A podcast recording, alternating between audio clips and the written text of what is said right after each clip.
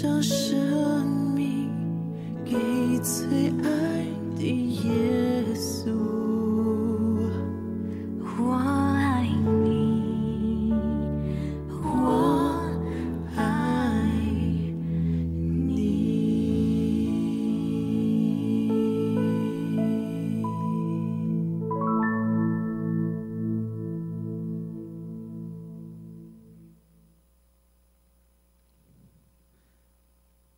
各位弟兄姐妹平安。今天六月二日，让我们一起来读提多书第二章一到十五节。让我们一起来读这段经文：提多书第二章一到十五节。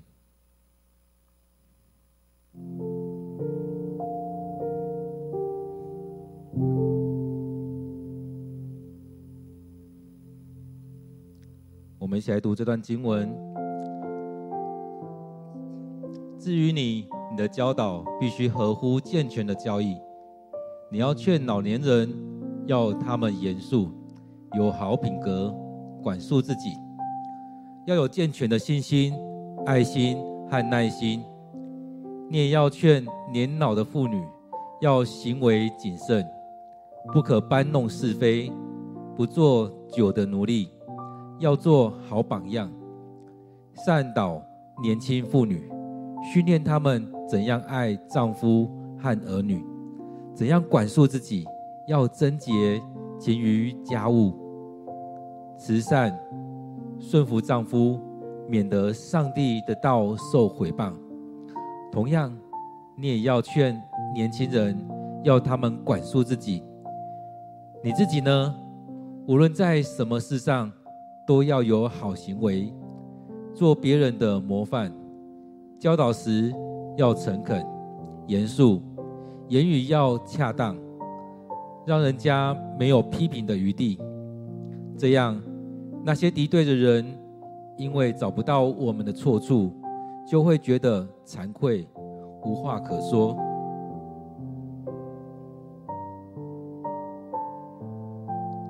你要劝做奴仆的，要他们服从主人。事事讨主人的喜欢，不可顶顶撞他们，也不可偷窃，却要事事表现忠厚可靠，好在所做的一切事上，让有关我们救主上帝的教义更受尊重。因为上帝拯救全人类的恩典已经显明出来了，这恩典训练我们。弃绝不敬虔的行为和属世的私欲，在世上过着自制、正直、敬虔的生活，等待我们所盼望那蒙恩的日子来临。那时候，至尊的上帝和我们救主耶稣基督的荣耀要显现。基督为我们献上自己，救赎我们脱离一切邪恶。使我们成为他纯洁的子民，归属于他，热心行善。你要讲论这些事，充分运用你的职权来劝勉人或责备人，不要让人轻看你。我们今天读的经文在提多书第二章一到十五节。让我们再用一些时间，再读这段经文，来领受上帝要对我们说的话。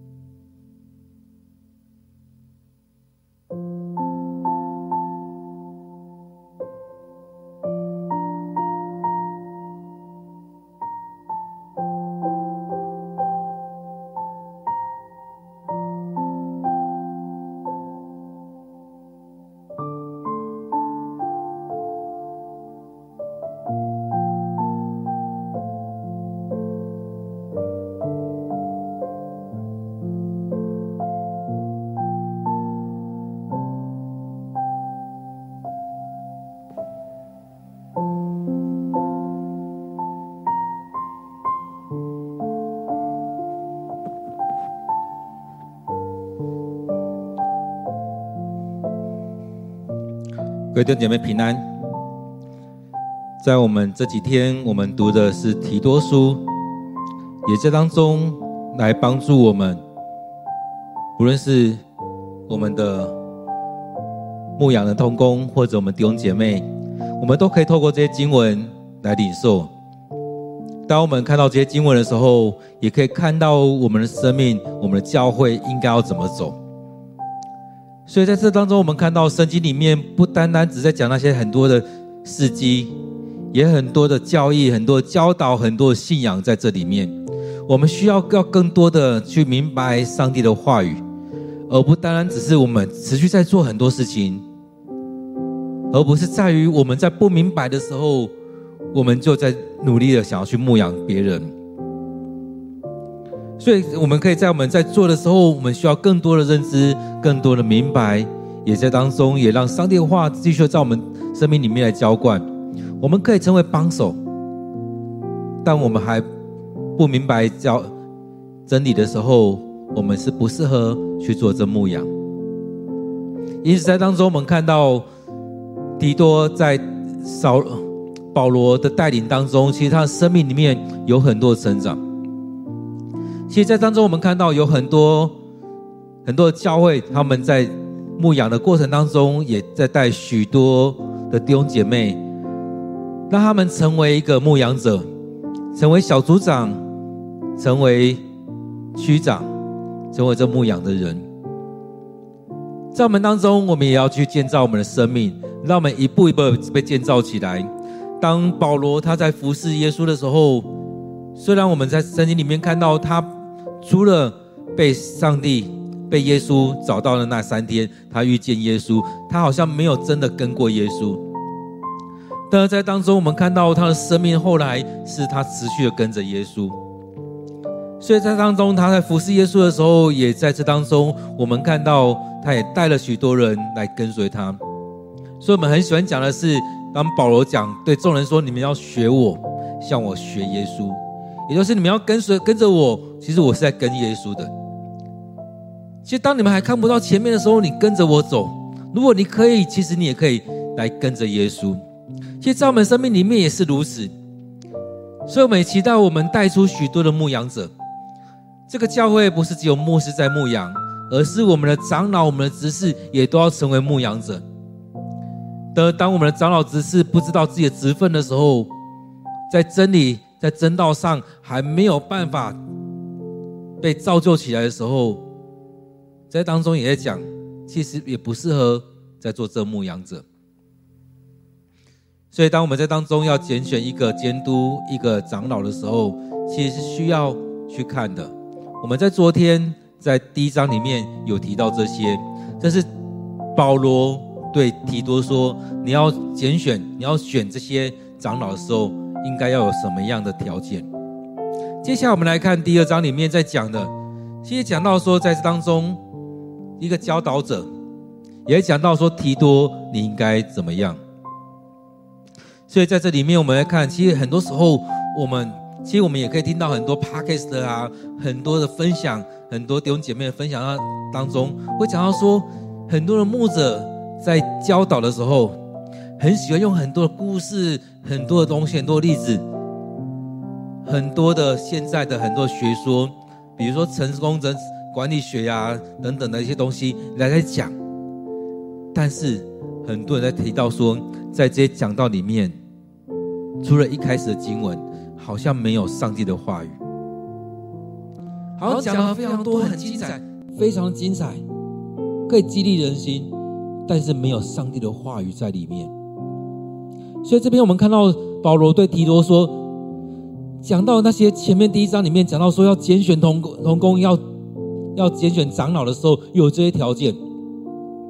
接下来他还在劝勉他，至于你，至于提多你呢？你的教导必须合乎健全的教义，所以这为什么在我们当中，我们都希望说，你要成为一个牧者，你需要先到神学院去。在我们当中，我们觉得最简单、最最少需要三年的神学的教育。其实三年神学教育，说实在也不太够。这当中我们看到，在天主教那当中，他们至少超过七年。所谓七年是什么？是从大学到硕士的七年。现在是用将来讲，且包含了两个两年的哲学年，一年的灵修年，也包含了三年的哲学年啊神学年。其实他这边当中有很多这样加起来，加减减三年到十几年。有的修会是希望能够先看你的生命情况，能够在修会待个几年，把你造就起来之后，再把你送到神学院。所以一个神父是需要超过七年，而在当中我们看到，我们至少是三年，有的更短，有的说读了一年。就可以了。有的教会其实也用很长一段时间，期待他所带领的人能够从信徒成为小组长，成为区牧，成为啊区长，成为区牧之后，才把他送到神学院去。但区牧对他们来讲也是一个传道，一个牧者了，所以需要有很长的一段时间来教导。而进到神学院里面，会有很多的教义，很多的神学在教导，让我们的教导不偏差。当然，很多人说那些异端都是从神学院出来，都是那些主教啊等等的。但是没有进到神学院，更容易出现异端。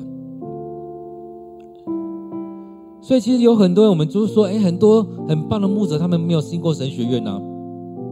的神学院是一个路途，更重要是你有没有让自己更谨慎的在上帝的话语当中去领受。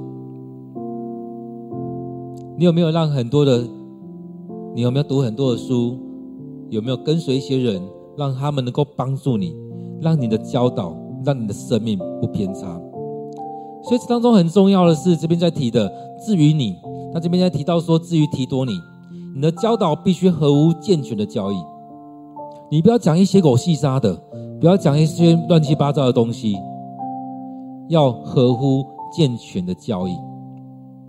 所以在我们当中也就是如此，所以我们这段时间也一直让我们这几年，我们就整个回来，让我们回到读圣经，让我们用 Q 用 QT 的进度一起来读圣经，也透过当中，也从圣经里面来领受。其实像牧师在讲的，我们要读圣经，要进读到圣经里面去。当我们讲到的时候，我们要先读到圣经里面去，让我们先进到圣经当中。所以这样当中，我们才不会走偏了。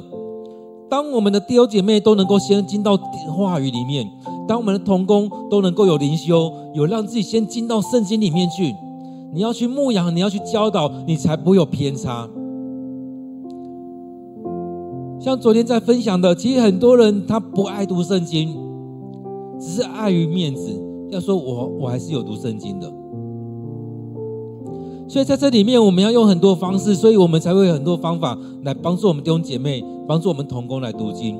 未来，我们也要求我们的童工都要读经。如果你没有读经，你怎么样来服侍呢？当你不爱读经，那你怎么样带领弟兄姐妹？你怎么样牧养？当你不爱读经，你是不适合在当中来牧养，你需要先休息。当你不爱读经，你会松懈掉，就像大卫一样，当他松懈掉，他就得罪了上帝。因此，在这里面，我们需要有上帝的话语进到我们当中，让上帝来带领我们。所以，这边保罗在对提多说：“至于你，你的教导必须合乎健全的教义，必须合乎健全的教义。”所以，第一个教导必须合乎健全的教教义。第二个，在牧养当中要怎么样？接下来这边在讲很多的牧养。第一个要劝老年人，要他们严肃、有好品格，管束自己，健全的信心、爱心和耐心。很多人到年老的时候常倚老卖老，那就我很厉害，你们都要听我的。很多人都会觉得我比较早来教会，所以我比较厉害。我吃的盐比你们吃的饭还多，我听过的道理比你们听过的都还多，真的是如此吗？所以当我们在经经文里面的时候，当我们在教会里面的时候，不是让自己这么骄傲，而是我们真的要有谦卑的心。虽然你在教会很久，虽然你的灵性好像很好，但当我们知道，当你的灵性好，你应该是更谦卑的。所以这边在讲到说，年长者，一个长者，当然有可能是一个长老。不要以为你年纪大了，你的人生经验丰富了。你在这当中久了，你就可以怎么样？好像你认识这教会，好像很多的事情。但是真的，我们回到主的面前，更重要是什么？你的生命有没有完全摆上？你在教会久了，你的标准就是对的吗？所以当中要讲到说，要有好品格，要管束自己，要有健全的信心、爱心和耐心。所以，我们生命有需要这样子。我们生命里面要有信心、爱心和耐心，让我们在当中也能够生出喜乐的心，在当中有这样的盼望在我们生命里面。很多老年人都会觉得啊，我时日不多了，在我们生命里面也要有盼望。很多人觉得我年纪大了，我可以随心所欲，不，你还是要有节制。在一些事情当中，在饮食、在生活、在言语，你要有节制。所以在这里面也讲到说，提多可能年纪也不是很大，所以说你要劝老年人，让他们的生命，让他们品格，让他们在各方面还是要有所约束。所以在这当中，我们常常是。对长者是尊敬的，但是在事实的时候，还是要帮助他们。接着说，年老的妇女要行为谨慎。我们看，其实很多人，其实男人是比较不讲话，话语比较少，所以相对的女人讲话的数量比较多。而在当中，我们看到很多人从以前到现在，很多人喜欢搬弄是非。所以在这边特别提到说，行为要谨慎。你的你的讲话、你的行为、你所做的事情要谨慎。所以第二节在讲年老的男人，第三节在讲年老的妇女，都一样。对于长者，我们是要尊敬，但是我们一样要牧养、要带领。有人说行为要谨慎，怎么样谨慎？包含了不搬弄是非，不讲那些有的没的。我们很喜欢讲的讲闲言闲语，我很我很喜欢讲哎谁谁怎么怎么样。不要搬弄是非，不要做假的证、假见证去陷害人。很多人很喜欢这样做这些事情。他说：“不要搬弄是非，不要陷入在喝酒。”所以，在当中，我们很多时候很多东西我们可以喝可以吃，不要过量，不要再不要做酒的奴隶，不要被限制住了。其实那时候可能没有烟，所以当中很多时候我们都被很多东西被辖制住了，喝酒喝到酒瘾，抽烟抽到有烟瘾，这世代有毒瘾、咖啡瘾、茶瘾，很多。不要被这些东西被辖制了。所以在这当中，我们看到很多东西，你不要被辖制了。当然，这边在讲很行为谨慎，也包含了，其实有时候我们会有那种婆婆的心态，在教会，在家里有一些婆婆的心态，就觉得年轻的妇女就是要怎么样，你们年轻人就是要怎么样，就该做什么。而在当中，他提到这些的时候，最后讲这句话：要做好榜样。很重要的是要做好榜样。和合本说：用善道教训人。你们也要领受上帝的话语，要读经，要领受，所以不去说那些闲言闲语，而是能够去说一些能够造就、劝勉、安慰人的话。所以当中要有好的榜样，在你的生命里面能够活出基督的样式来。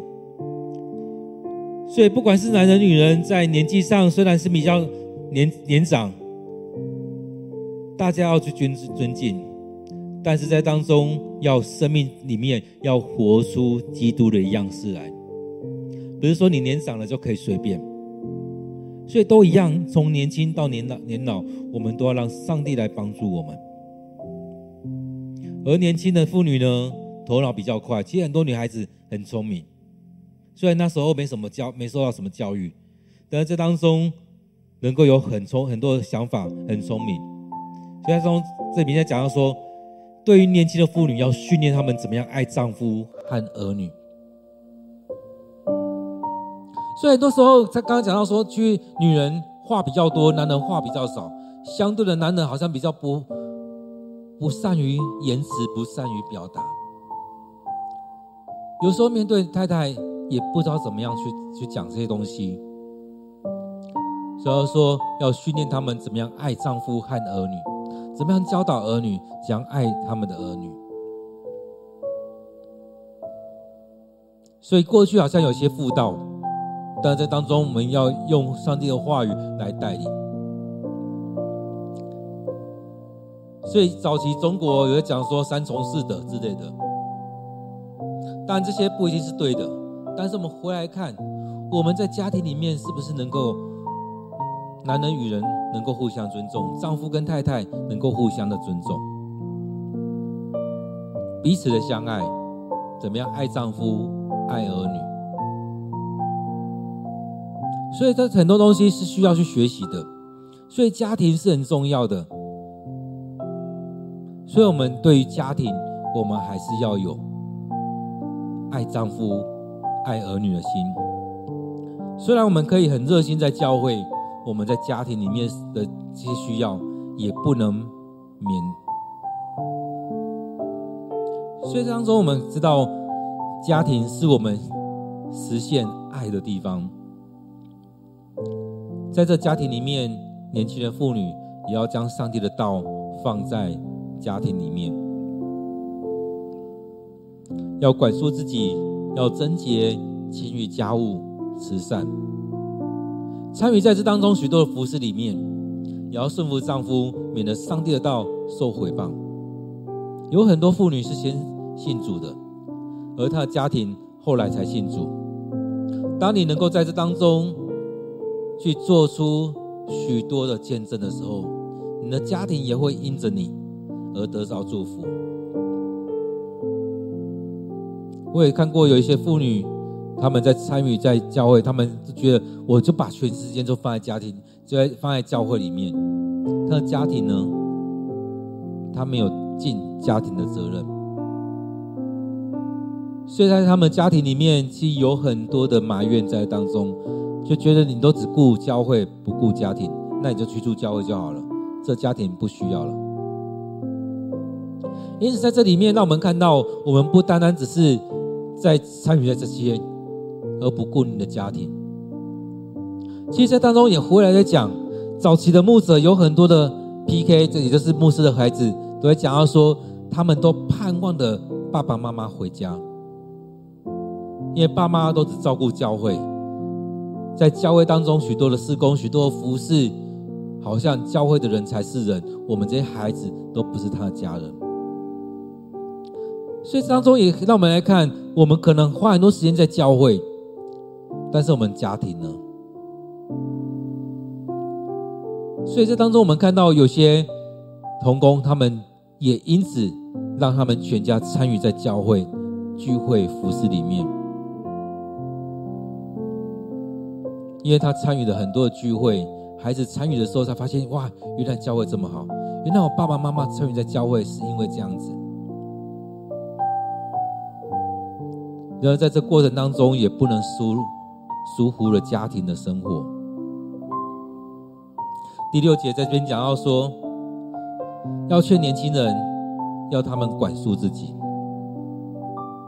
所以都一样，不管是年长的、年轻的、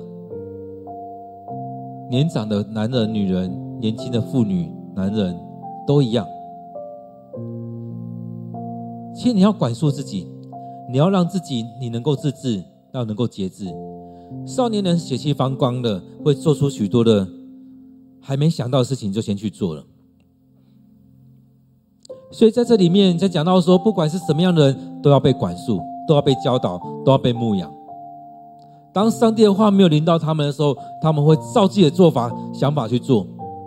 所以，当你是一个牧者的时候，对这些人要讲出这样该讲的话。对于年长的男人，对于年长的妇女、年轻的妇女、年轻人，都要让他们在行为、思想上合一，照着上帝的心意来来相处。来做事，在各个方面要处理好。所以在前面的六节，在鼓励他，在劝勉提多，你该怎么样去牧养一个教会，牧养你所带领的这些人。接着他说：“至于你自己呢，无论在什么事上，都要好行为，做别人的模范。”所以，这当中我们看到一个牧者，一个领导者。其实，当你在带领的时候，你希望大家走到那个方向，而自己呢？其实，我们看到很多人对别人很严厉，对自己很宽松。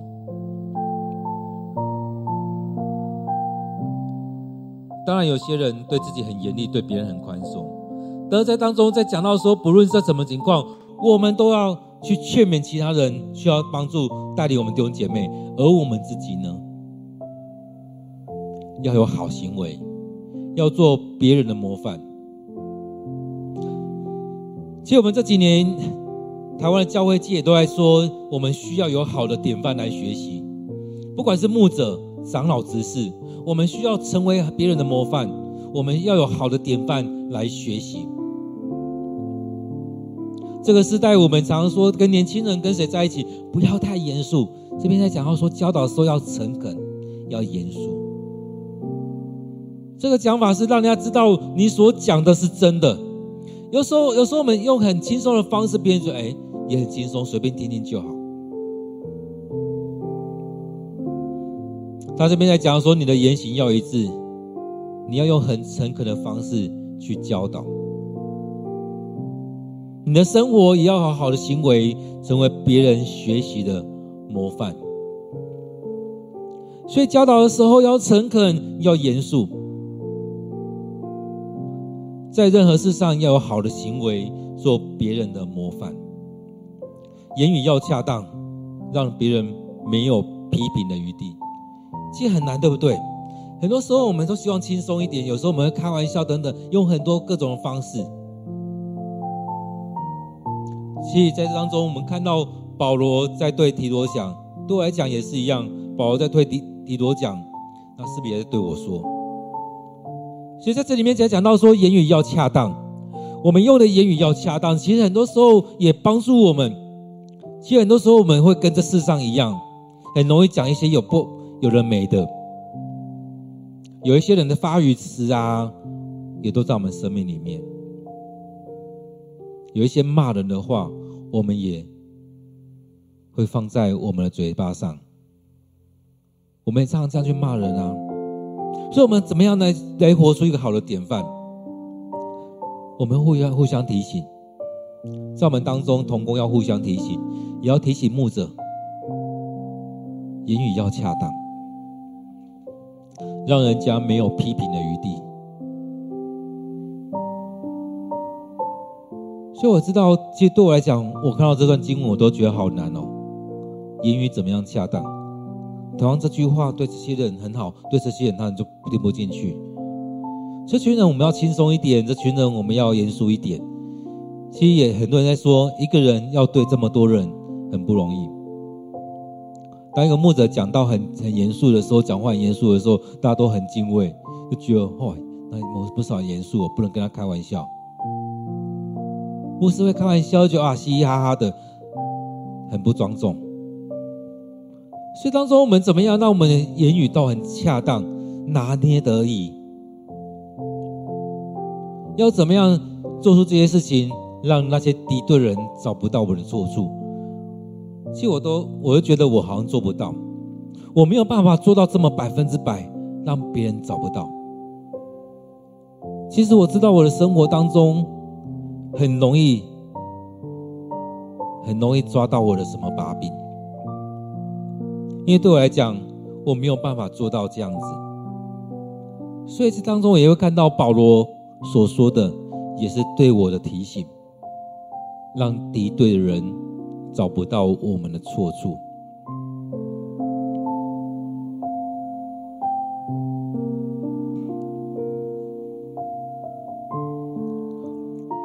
然而，在当中，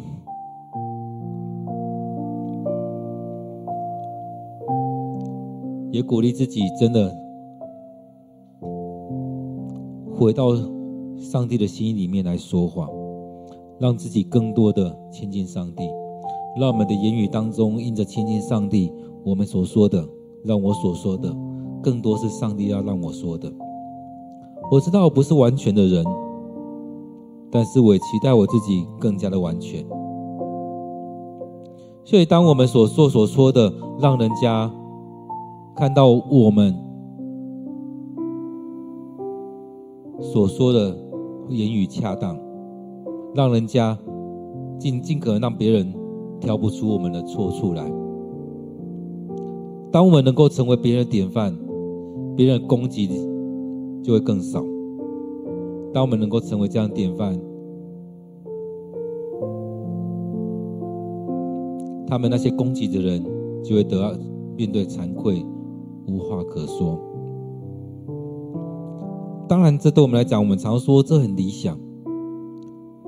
若那些人他没有上帝的话在他里面，如果这些人他没有顺服的心，在上帝的面前，怎么样觉得惭愧，无话可说呢？当然，我们知道那是他面对的事情。我们自己面对我们该面对的，我们让自己的话语恰当，无可指责。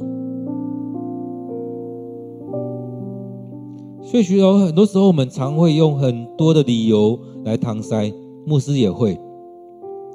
但是，面对这些事情的时候，让我们真实的去面对这些经文，面对上帝，面对上帝透过保罗。在说的，我们要真实的去面对这一些，我们就要好好的来面对这一些事情。该怎么样调整我们的生命，我们就来调整。当然，这当中不可偷窃，却要事事表现忠实可靠，好在所做的一切事上，让有关我们救主上帝的教义更受尊重。且在很多时候，我们在看什么叫做。不偷，不可偷窃。不可偷窃什么？不可偷窃别人的智慧财产。很多时候，我们都觉得我没有偷钱啊，但是你有没有偷上帝的时间？有没有偷上帝的钱？很多人都会说，你该奉献的没有奉献，就是偷上帝的钱；你该来聚会的时候，你没有聚会，就偷上帝的时间。你该来到上帝面前，会主的面，就像在旧约里面，那时代的人，他们需要来到主的面前来献祭。每一年要有几次来到上帝面前来献祭？我们有没有这样做？那所有人呢，有没有这样做？我们每周要来到上帝面前来聚会，我们有没有这样做？当我们现在在成长班。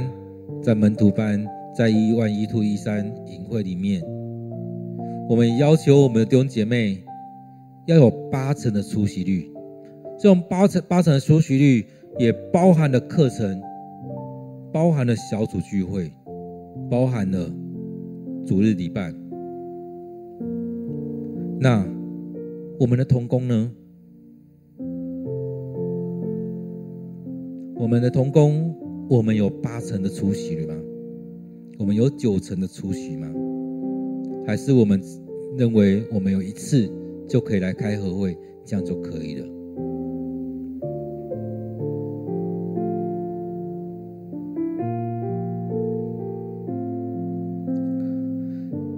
不可偷窃。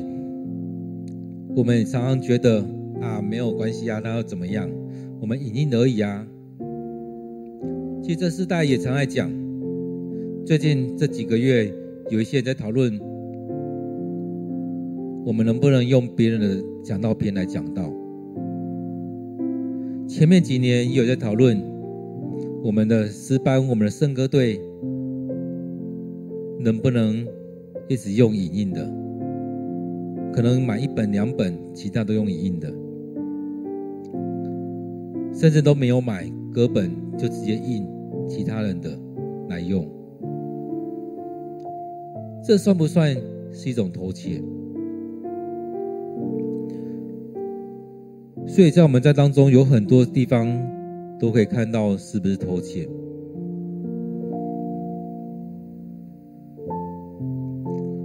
所以在许多地方，让我们来看，他说不可偷窃，却要在事事表现忠厚可靠。在许多层面，让我们知道我们的生命单单的来到主面前。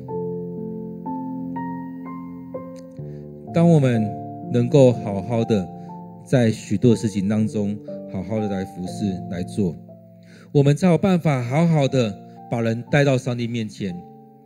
所以，当我们的心术不正，我们这边也想偷，那边也想抓，我们怎么样好好的把人带到上帝面前？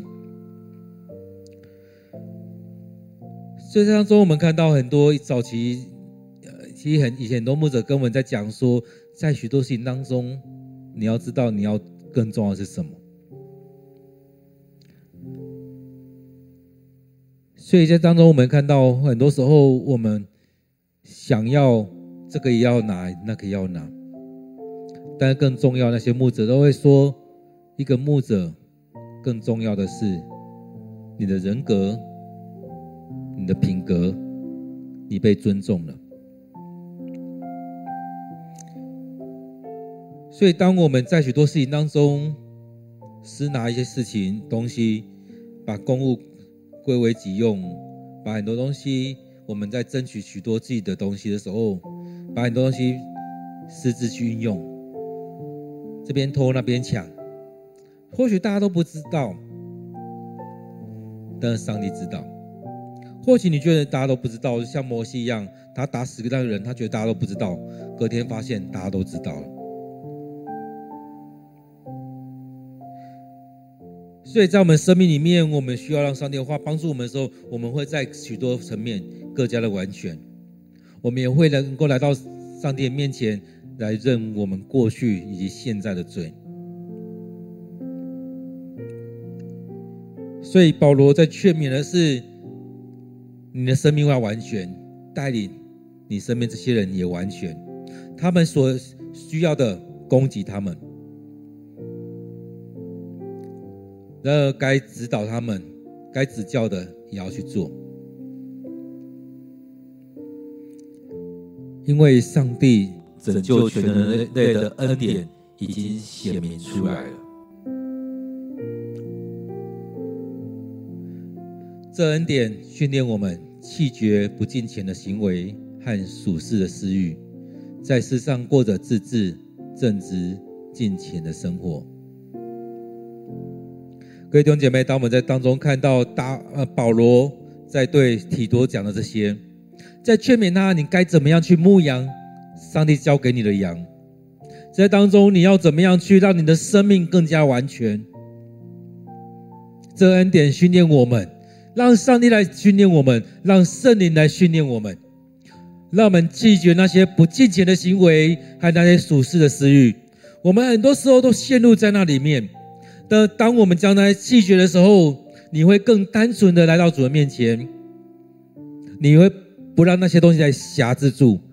所以这句话回来看，当他在劝勉说：“提多，你要怎么样去带领年年老的人、年老的妇女，年轻的妇女跟少年人的时候，其实也都回来再看你的生命是不是这样过。当你的生命是如此的时候，你弃绝那些，你也办法带领他们弃绝，因为你的生命已经活出典范，你能够去教导他们。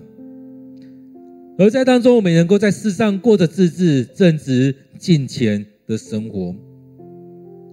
所以，当我们能够这样去做的时候，操练我们的敬虔，等待我们所盼望那蒙恩的日子来来临的时候，那时候至尊的上帝和我们的救主耶稣基督的荣耀要显现。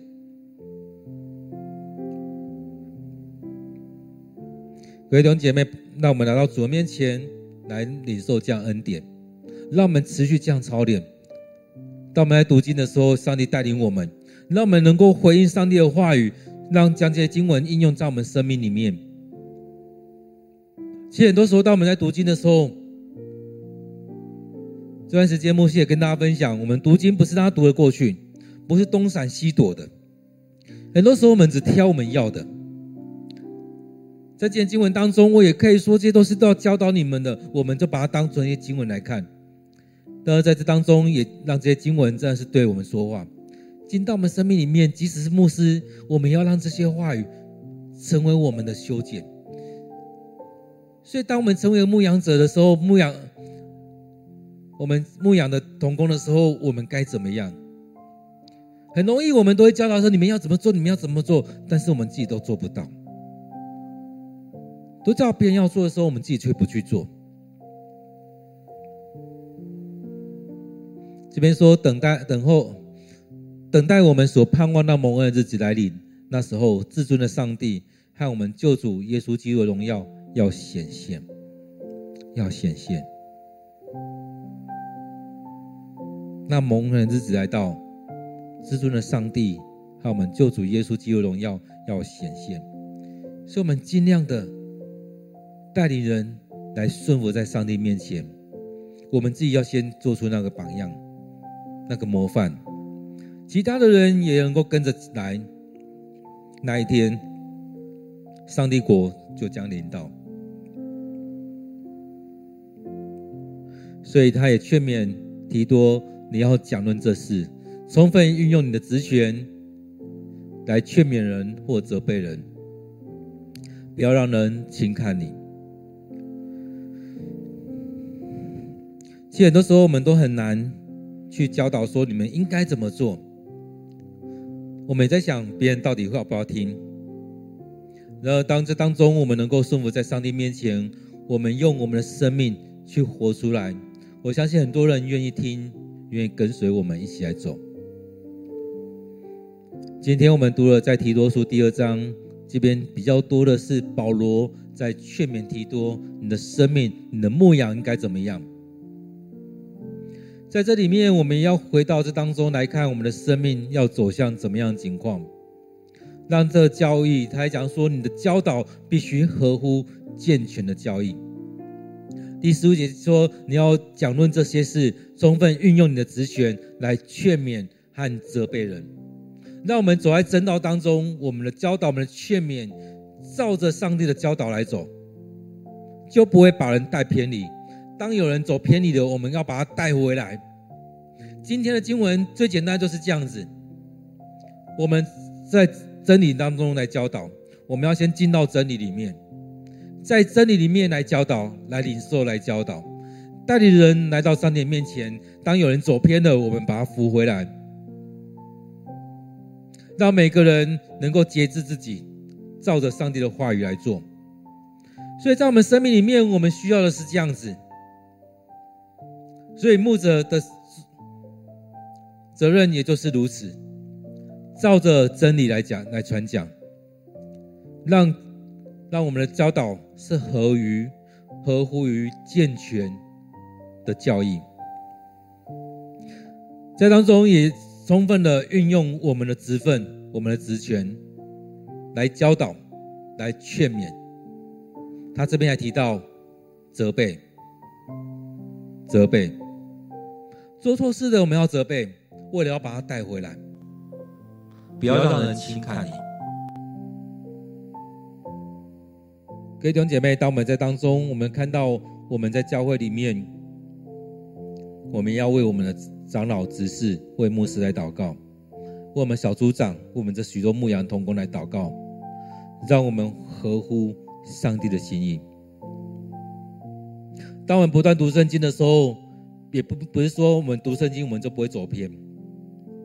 然后我们读圣经的时候，让我们进到上帝的话语里面，让我们进到上帝的话语当中，来领受上帝的教导、上帝的带领。顺服在上帝面前，照着圣经来做。所以，当我们只读完过去了，读完照自己的想法去解释，读完照自己来生想法来做，我们依然没有进到这里面。所以，当中我们必须要回到健全的交易、健全的交易当中，回到上帝的心意里面。我们用一点时间来默想今天的经文。也让这些今天的经文带到我们的祷告当中。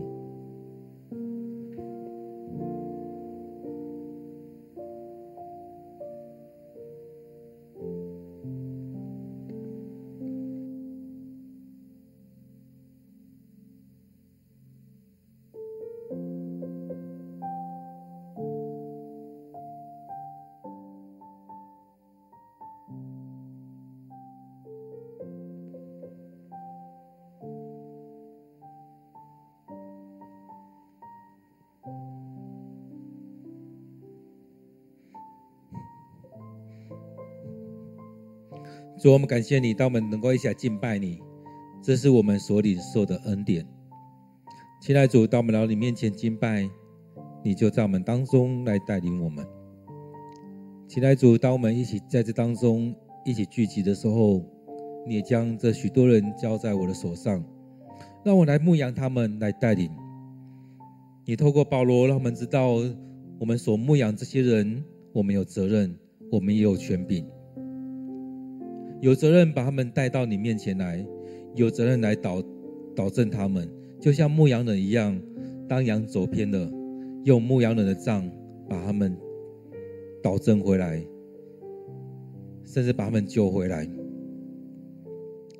不论是年纪比我们长的那一些男人或女人，那些长者，我们要去劝勉他们，也要去带领他们。那些比我们年轻的也是如此。现在主带领我们，让我们在当中，透过读经祷告，透过每一天来到你面前，透过更深的去默想，透过预备讲道篇，透过这许多时刻，让我们亲近你，让你的话语充满在我们生命里面。现在主愿主你就在我们生命当中来带领。主啊，我要将我们的童工交在主你的手中。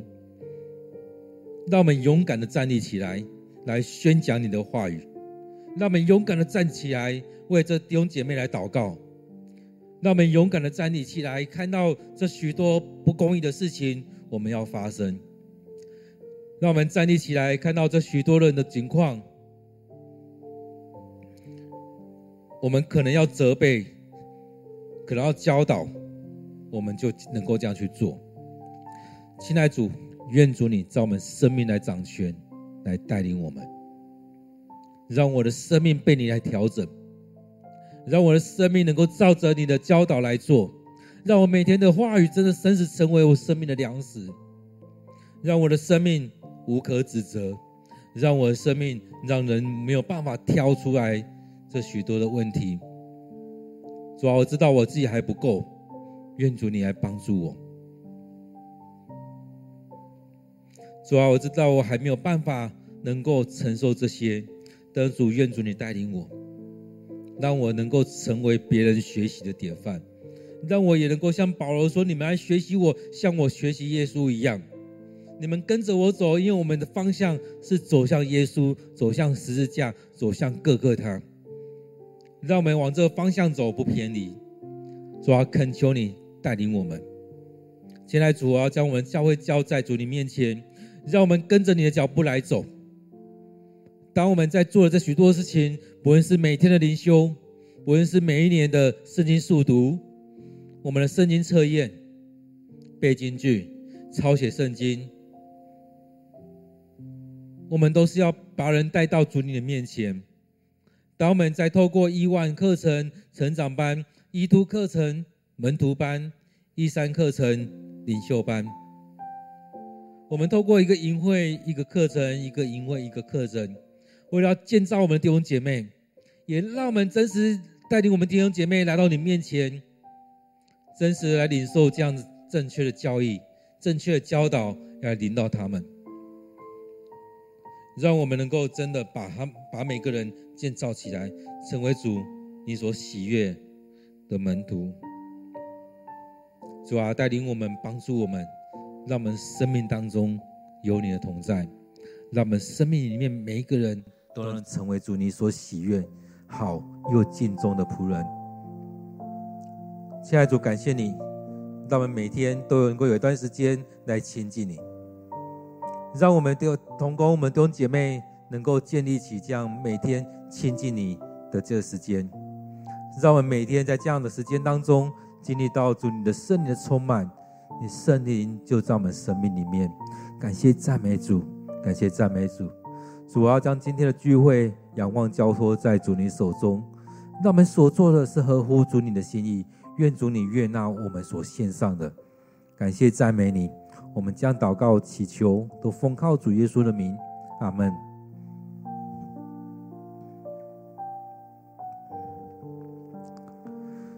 那我们继续停留在这当中，来领受圣灵的同在，经历上帝要对我们说的话。